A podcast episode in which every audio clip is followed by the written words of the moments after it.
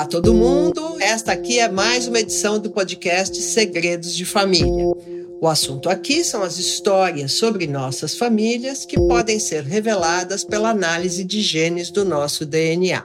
Meu nome é Mônica Teixeira e eu sou jornalista. Comigo estão Regina Mingroni Neto, do Centro de Estudos do Genoma Humano e Células Tronco, sediado no Instituto de Biociências da USP. Oi, Regina. Olá, tudo bem, Mônica? Tudo bem. E Rodrigo Mendes, professor de genética no ensino médio. Oi, Rodrigo. Oi, Mônica. Oi, Regina. A história de hoje é uma história que nós também criamos, mas que ela poderia perfeitamente acontecer.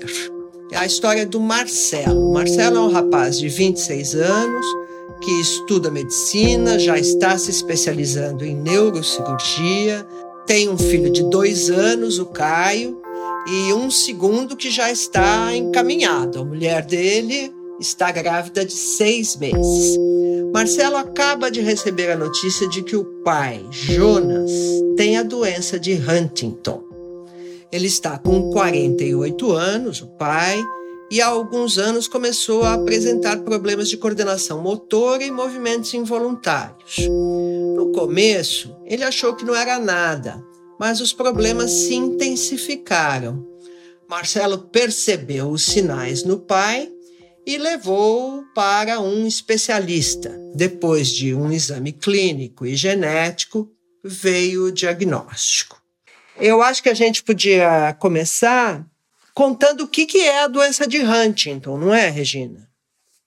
A doença de Huntington é uma doença hereditária de herança autossômica dominante e ela é uma doença de caráter neurológico, é uma doença progressiva.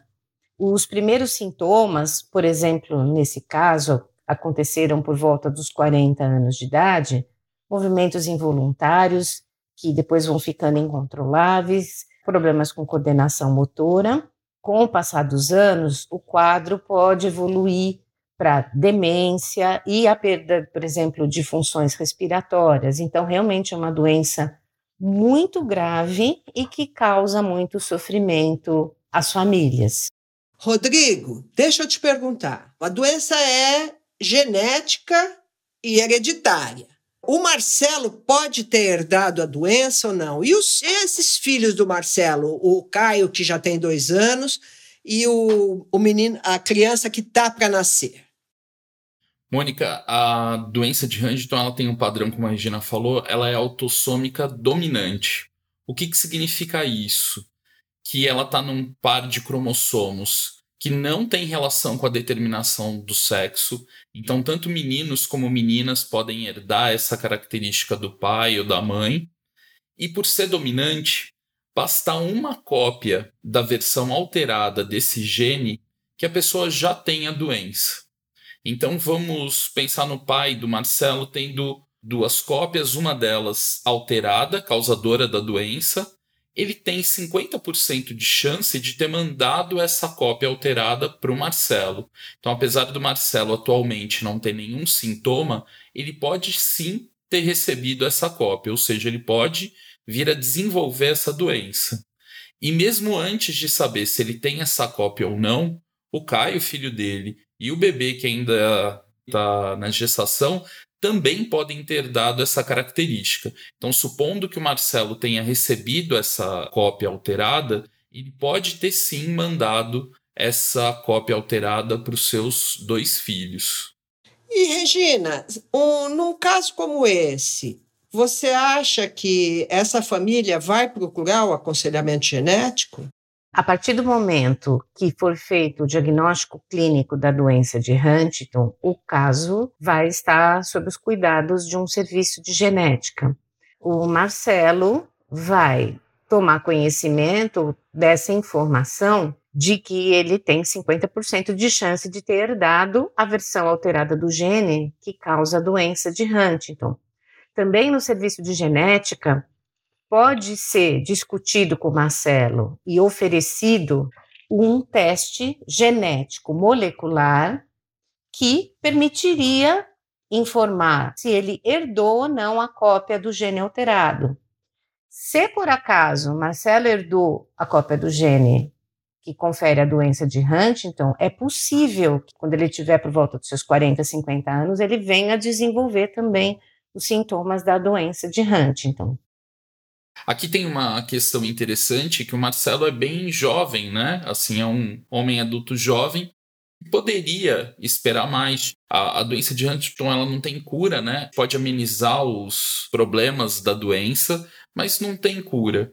Só que aqui entra uma questão interessante. Ele tem duas crianças, né? Ele, ele tá para ser pai de uma segunda criança. E viver com essa dúvida pode ser algo muito perturbador.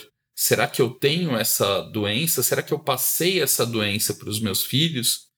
Além disso, ele escolheu uma profissão em que um movimento descontrolado pode provocar um dano muito grave, né? Então, os primeiros sintomas da doença, a gente não sabe muito bem. não sei se foi um movimento meu que ah, me embananei aqui, deixei um negócio cair, fiz um movimento involuntário, ou é um sintoma mesmo da doença.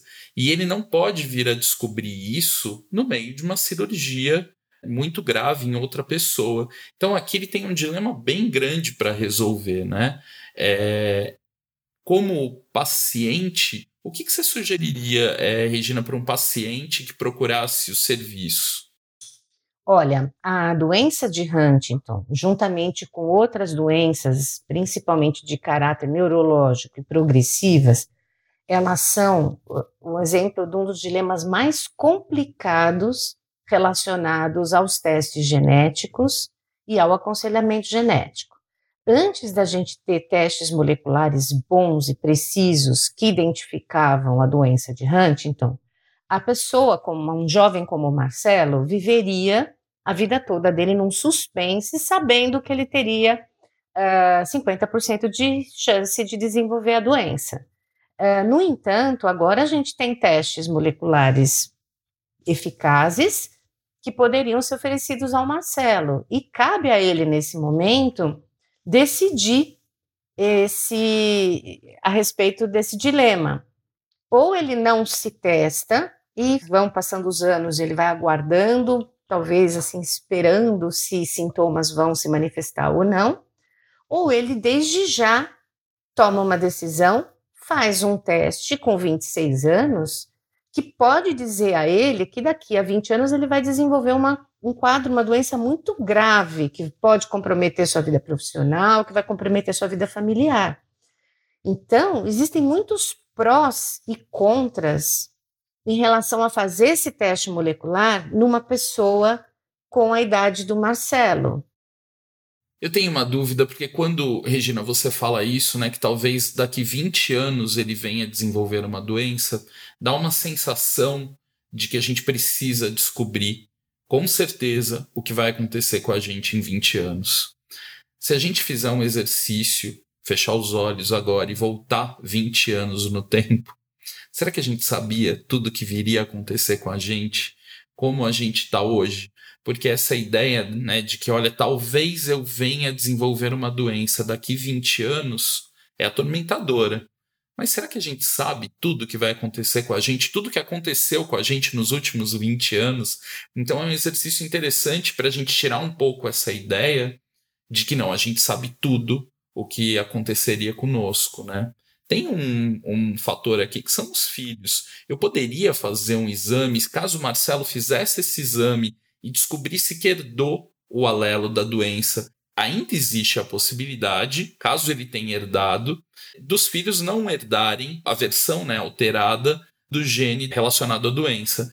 A gente poderia fazer logo o teste, tanto pré-natal quanto no Caio, para resolver logo essa dúvida? É importante destacar que o Marcelo é um adulto de 26 anos, ao qual pode ser explicado todas essas implicações a respeito do teste genético. No caso das crianças, isso é muito complicado. Você pegar uma criança de 3 anos, 6 anos, fazer um teste desse e, e esse teste é positivo, você está estigmatizando uma criança muito cedo na sua existência. Acabou se chegando a um consenso entre geneticistas no mundo todo que essas doenças progressivas e de manifestação na idade adulta não devem ser testadas em crianças até que atinjam uma idade, a idade adulta, onde todos os prós e contras de fazer ou não o teste serão explicados a esse jovem adulto, e aí esse jovem adulto, muito esclarecido da situação, vai decidir se ele quer ser testado ou não, mas nunca uma decisão tomada pelos seus pais contra a sua própria vontade. Então, esse é um dos assuntos do ponto de vista de ética de testes genéticos, que hoje em dia é praticamente um consenso. Não se testar crianças, mas somente adultos que tenham sido devidamente esclarecidos sobre todas as implicações de fazer ou não fazer um teste genético dessa natureza. Essa é mais uma dificuldade, então, para o Marcelo, na decisão dele de se faz o teste genético ou não.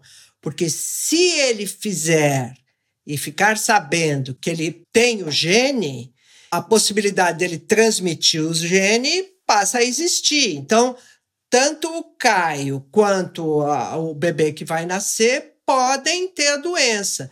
E ele e a mulher vão ter que viver com essa impossibilidade de saber. O que já é um problema, né? Saber dessa dúvida já causa um problema. Então a gente fica angustiado, né? Falando, ah, eu poderia logo resolver isso e talvez ficar aliviado de um ou dos dois não terem herdado essa versão alterada, mas na impossibilidade de fazer esse exame com as crianças, viver com essa dúvida também é uma tormenta, né? Porque se a criança cair, por mais que a gente saiba que não tem relação nenhuma com a doença, eles já vão desconfiar, vem o fantasma da doença. E tendo um pai passando por toda essa perda de autonomia, né, que o paciente começa a ter, então eu consigo me alimentar tranquilamente, me movimentar tranquilamente e passo a perder a autonomia desses processos.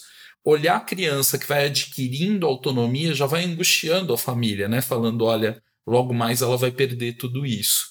E tem também uma fantasia, talvez, dos pais em olharem os filhos e saberem que na velhice eles vão ser cuidados pelos filhos. E nesse caso, eles começam a olhar as crianças como: olha, também não vão poder cuidar de mim, eu vou dar muito trabalho para eles, porque ele está passando por isso, né? Ele está vendo o pai, como o pai está perdendo autonomia e o trabalho que ele vai ter em ajudar esse pai, né? É, uma, é uma, um dilema grande esse, uma dor grande para toda a família, né? Agora, Regina, vamos admitir que a, o Marcelo vai fazer o teste.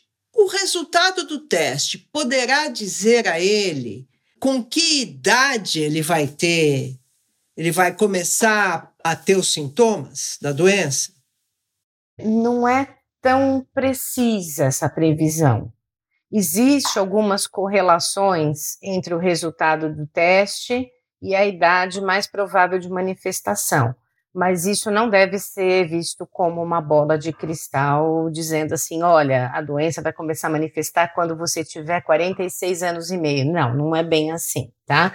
Existem padrões na família, existem famílias e indivíduos em que se manifesta mais cedo. Existe nessa doença, infelizmente, um fenômeno chamado de antecipação, por meio do qual com o passar das gerações, os indivíduos costumam manifestar a doença cada vez mais cedo, mas isso não permite fazer uma previsão com muita precisão sobre em que idade o Marcelo desenvolveria os sintomas. Qual é a característica do gene dessa doença? Como é que o defeito genético produz a doença, Regina? O gene relacionado à doença de Huntington, ele codifica uma proteína que foi chamada de Huntingtina, justamente por causa do nome da doença. Ela foi descoberta em função dessa doença hereditária. E a Huntingtina é uma proteína importante, principalmente no sistema nervoso. O que acontece nessa doença é que a sequência do DNA nas pessoas que têm o gene alterado, ela é aumentada. A sequência nucleotídica do DNA é maior do que nas pessoas que não têm a doença.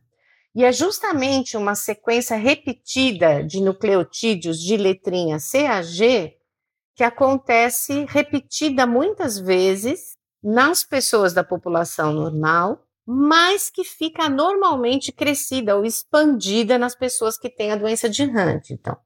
Então, as pessoas com a doença de Huntington que têm essa sequência de DNA expandida produzem uma, a proteína huntingtina com muitos aminoácidos a mais do tipo glutamina. E então é uma proteína diferente, uma proteína mais comprida, com muito mais aminoácidos glutamina do que a proteína normal. O resultado disso é que essa proteína tem um comportamento anormal, principalmente nos neurônios, ela não é devidamente processada e ela começa a formar cúmulos de proteína dentro dos neurônios. Esses acúmulos, esses agregados de proteína nos neurônios acabam também atraindo outras moléculas, outras proteínas, e aparentemente o resultado disso é a morte dos neurônios. Daí então decorrem esses sintomas neurológicos seguidos de perda de capacidades, como por exemplo, é uma perda cognitiva muito importante, perda de capacidade de deglutir e outros sintomas que vão progressivamente surgindo nessa doença. Essa é uma doença, então, como a Regina acabou de falar, é dominante. A gente acha que as doenças dominantes são muito mais frequentes que as recessivas, e isso é um erro. A gente imaginar que tem uma relação com frequência, né, a característica dominante ou recessiva. Essa doença é uma doença rara, que a gente não vai ter uma grande frequência na população, assim como várias doenças recessivas. O que vai determinar se é dominante ou recessiva é isso. O Marcelo herdou uma versão normal desse gene da mãe dele, que não foi suficiente para que ele fosse talvez normal. Se ele herdou uma versão do pai com essa expansão que a Regina conta, essa proteína alterada, que vai ser produzida por essa versão herdada do pai, já é suficiente para causar a doença. Então a doença é dominante, porque bastou uma cópia alterada para já causar a doença. Diferente das recessivas, que eu precisava ter recebido a versão tanto do meu pai quanto da minha mãe, as versões alteradas, para daí sim ter a doença, né, Regina? Correto. Nessas doenças recessivas que a gente aborda nos outros podcasts, a doença, por exemplo, a hemofilia e a distrofia muscular de Duchenne, foi o resultado da falta de uma proteína funcional. A hemofilia decorre da falta de fatores de coagulação. A distrofia muscular decorreu da falta de uma distrofina no músculo. Aqui, a doença decorreu da produção de uma proteína anormal que causou o impacto no funcionamento das células e causou a doença. E isso não é um padrão para as características dominantes. Nesse caso da doença de Huntington, produzir essa proteína anormal em uma única versão já é suficiente para causar doença, mas tem outras doenças dominantes que também são causadas pela falta da proteína normal, né? na verdade, o, o que vai definir se é dominante ou se é recessivo é uma questão muito específica. Cada caso é um caso. Então, vai depender do tipo de proteína, do qual que é a sua função, do quanto a célula, o organismo tolera a falta dessa proteína, tá? E, é, o quanto o organismo tolera modificações da quantidade de produção da proteína, ou se a proteína que está sendo produzida ela é completamente não funcional, ou se ela é uma proteína com comportamento anormal, que é o caso da Huntingtina na doença de Huntington. Regina, você mencionou que a doença está relacionada com o número de repetições desses nucleotídeos, CAG, né? Quem tem mais repetição é quem vai ter a doença.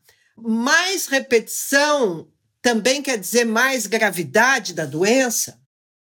Este é um mecanismo de transmissão de doença muito peculiar, chama a atenção dos geneticistas há, há algum tempo. Então, infelizmente, quando um indivíduo ultrapassa um certo número de cópias dessa sequência CAG, Parece que essa sequência vai ficando instável e à medida que ele transmite essa sequência alterada para gerações seguintes, essas trincas CAG tendem a aumentar de número. À medida que o número de cópias de trincas CAG vai aumentando a cada geração da família, porque os indivíduos com sequência expandida tendem a passar para os seus descendentes sequências ainda mais longas, o reflexo na família pode ser a antecipação da idade de manifestação da doença. Então, é frequente que se observe nas genealogias com a doença de Huntington que a idade de manifestação dos primeiros sintomas vai ficando cada vez mais precoce com os passados das gerações. E existe alguns casos extremos em que pessoas jovens já manifestam sintomas da doença. Mas, de um modo geral, é uma doença em média da quarta, quinta década de vida. A gente não sabe muito bem, do ponto de vista molecular, por que, que se manifesta principalmente na idade adulta, mas se supõe que é, com o passar do tempo, vai se acumulando cada vez mais uma quantidade maior de proteína retintina anormal nos neurônios, e esses neurônios vão sendo progressivamente destruídos com a evolução da doença. Tem alguma maneira de, ao saber que a pessoa vai ter essa doença, de minimizar ou de atrasar, retardar os efeitos do defeito genético?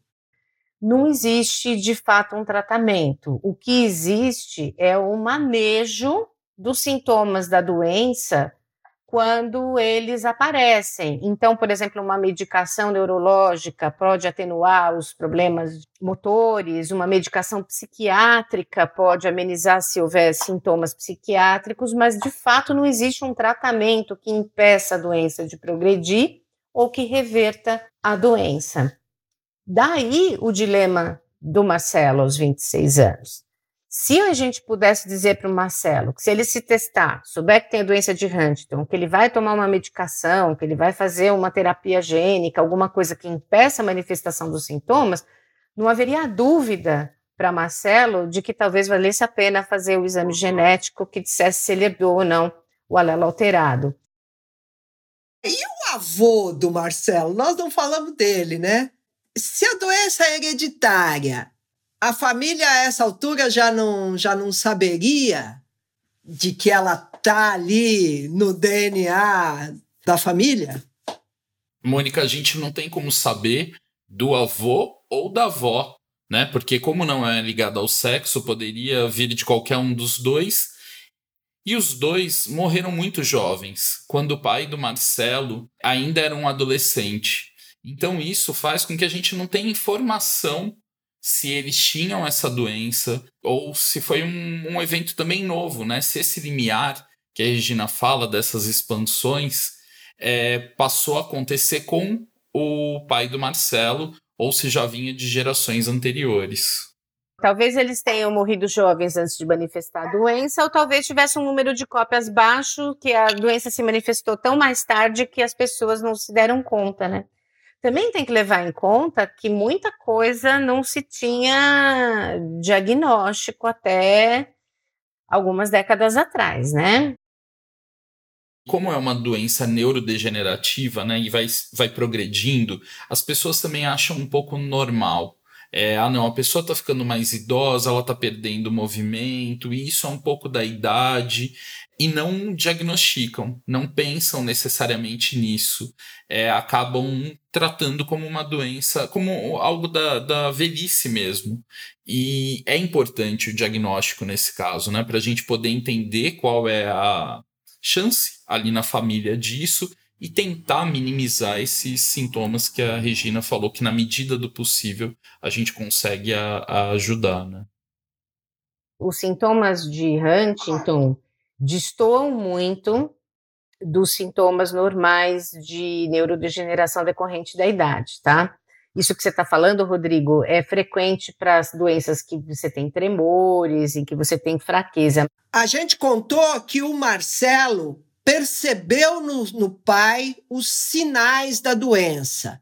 Que sinais são esses? A doença de Huntington foi chamada por muito tempo de Coreia de Huntington, porque das características que chamam mais atenção no paciente com a doença é os movimentos chamados de coreicos. Então, o que, que são esses movimentos? Eles são movimentos que não são repetitivos, eles são espontâneos, eles são involuntários, eles são bruscos, eles são movimentos que não fazem sentido dentro do contexto que a pessoa está e a pessoa não consegue controlá-los. Então, são esses os movimentos que chamam a atenção para a possibilidade do diagnóstico da doença de Huntington. Mais uma pergunta. Vamos dizer, provisoriamente, nós não sabemos, nós vamos dizer que o Marcelo tem o gene, descobre que tem o gene. É, digamos também que ele não teve filho nenhum, ainda não tem nenhum filho. Haveria alguma forma de, na fertilização assistida, por exemplo, saber se um feto ali carrega ou não a mutação? Sim. Caso Marcelo tenha de fato herdado o gene alterado e ele queira, por exemplo, ter mais filhos, seria assim viável que o casal se submetesse a um procedimento de fertilização assistida, que os embriões assim fecundados fossem geneticamente testados para saber se herdaram alteração genética que leva à doença de Huntington. Então, poderia ser de fato feita uma seleção de embriões. Marcelo e a sua mulher poderiam escolher conceber somente as crianças que não herdaram esse alelo mutado da doença de Huntington. Essa seleção é considerada ética?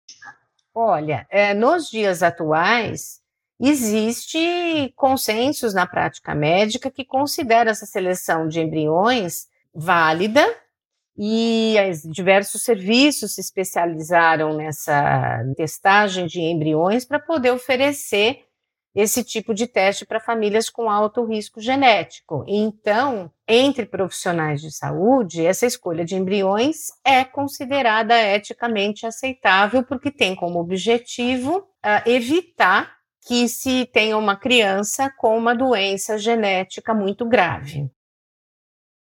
Bom, chegou a hora da gente contar a verdade a respeito do Marcelo. Rodrigo, Marcelo tem o gene da doença de Huntington ou não? Ele não herdou, Mônica, ele pode ficar tranquilo que as crianças vão poder crescer tranquilamente sem o fantasma da doença. Ele agora tem que se preocupar com a gestação do filho, do cuidado ao pai, mas ele pode ficar tranquilo que ele não herdou essa é, versão do pai dele. É muito importante que nas sessões de aconselhamento genético se diga à família sobre as possibilidades de que outros membros da família que se interessarem possam comparecer a um serviço de genética para receber as devidas orientações e, dados todos os esclarecimentos necessários, as pessoas que quiserem ou desejarem, eventualmente poderiam também ser geneticamente testadas para a doença de Huntington, se julgarem adequado. Por exemplo, os tios, os primos, as primas, as tias. É, então todo mundo da família do, do Marcelo pode, pode procurar mesmo o serviço, né? A história deste podcast mostra que testes genéticos também podem trazer boas notícias para quem se submete a eles. Essa foi mais uma edição de Segredos de Família, o podcast do projeto de divulgação científica do Genoma USP. O podcast é coordenado por Eliana Dessen, com projeto audiovisual de Diana Zatz Mussi, edição e mixagem de áudio de Gil Fuser, layout e finalização de Daniel Cotrim. Até a próxima edição.